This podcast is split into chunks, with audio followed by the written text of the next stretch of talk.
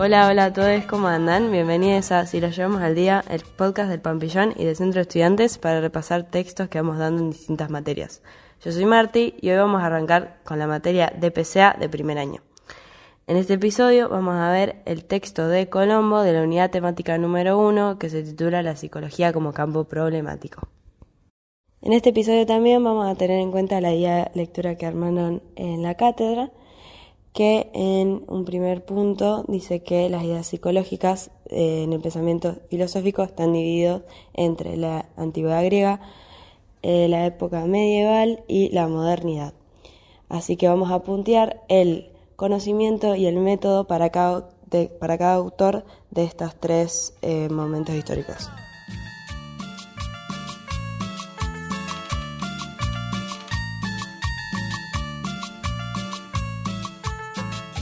Las ideas psicológicas en el pensamiento filosófico de la antigüedad griega empiezan por puntear a Platón, que éste decía que el mundo del conocimiento de las ideas no puede provenir de lo sensible, pues el verdadero saber es algo que permanece.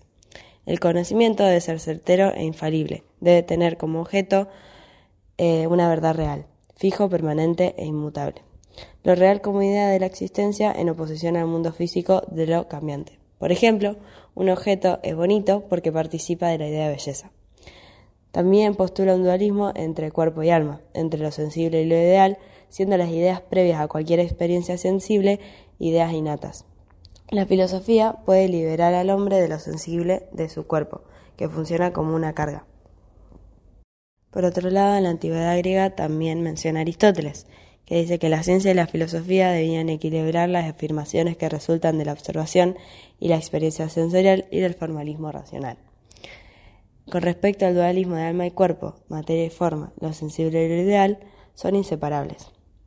Postula cuatro causas para organizar el conocimiento. Eh, el aspecto material, o sea, la materia de la que está compuesta una cosa, eh, la eficiencia, fuente de movimiento, generación o cambio, lo formal, tipo o clase de especie, y causa final, el objeto de un individuo. Postula un silogismo, que son preposiciones emparejadas que en su conjunto proporcionaban una nueva conclusión.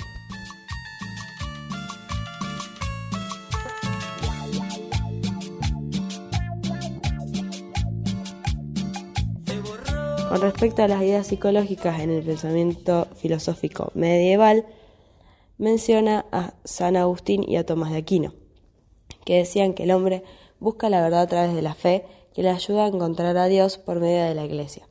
Las ideas que se constituyen son reflejo de la actividad pensante divina a la que sólo puede acceder de manera indirecta por adecuación y por la fe. Eh, postula el pensamiento escolástico, que quiere decir que integra el conocimiento por el razonamiento griego y la revelación cristiana. Dios era la verdadera fuente de la razón y revelación. La fe era, funcionaba como árbitro supremo, supremo. El conocimiento originario en sensación se hacen inteligibles por el intelecto que eleva el pensamiento a realidades inmateriales como Dios o el alma.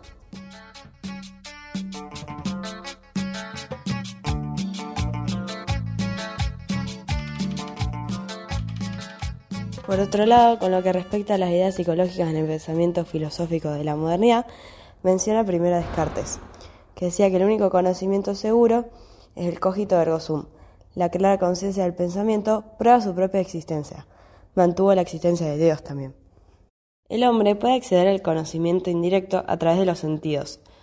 Él lo denomina res extensa, o acceder al conocimiento directo de su propia actividad pensante reflexiva que se le impone libre de toda duda, res cogitans. El humano es un ser racional, y los métodos que él postula es por medio del método científico, analítico o por medio de la introspección filosófica. Luego menciona a Bacon en el empirismo. Dice que el conocimiento provenía de la experiencia y se accedía por el empleo de la lógica inductiva, utilizada por medio del método, del método experimental. El método experimental es el uso de la analogía desde las características del mayor grupo al que pertenece el dato concreto dejando para una posterior experiencia la corrección de los errores evidentes. Después menciona Locke, que dice que, el primero que, es el primero que propuso la cuestión epistemológica de los límites del conocimiento. tiene una certeza de nuestras ideas por medio de la experiencia, a través de la reflexión y por la verdad de nuestras ideas en la medida en que dependen del sentido externo. Rechaza la posición innatista.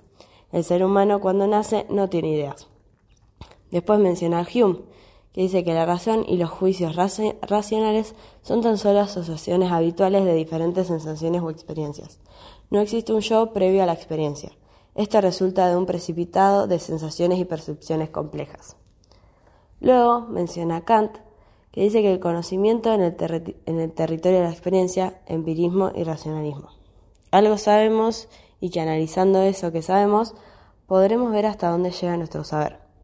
Al pensar, tomamos una idea para, que, para desarrollar lo que lleva dentro o para establecer sus equivalencias con otras ideas, o bien coleccionamos experiencias asociándolas por su parecido o por su vecindad bajo una misma etiqueta. La ciencia puede decir algo nuevo sin necesidad de depender de la experiencia. Las formas espaciales y temporales y las categorías, que son las relaciones entre impresiones y aspectos de objetos como causa y efecto, son maneras de hacer presente para la mente la experiencia. Herbert responde a las objeciones de Kant imaginando entidades mentales que variaban en tiempo y en intensidad. Fechner respondió desarrollando procedimientos psicofísicos que podían medir la fuerza de una sensación. Wundt combinó ambas nociones y las unió a los métodos de la fisiología sensorial y experimental y en 1879 creó el Laboratorio de Psicología Experimental de Leipzig. Ese fue el episodio de hoy. Gracias.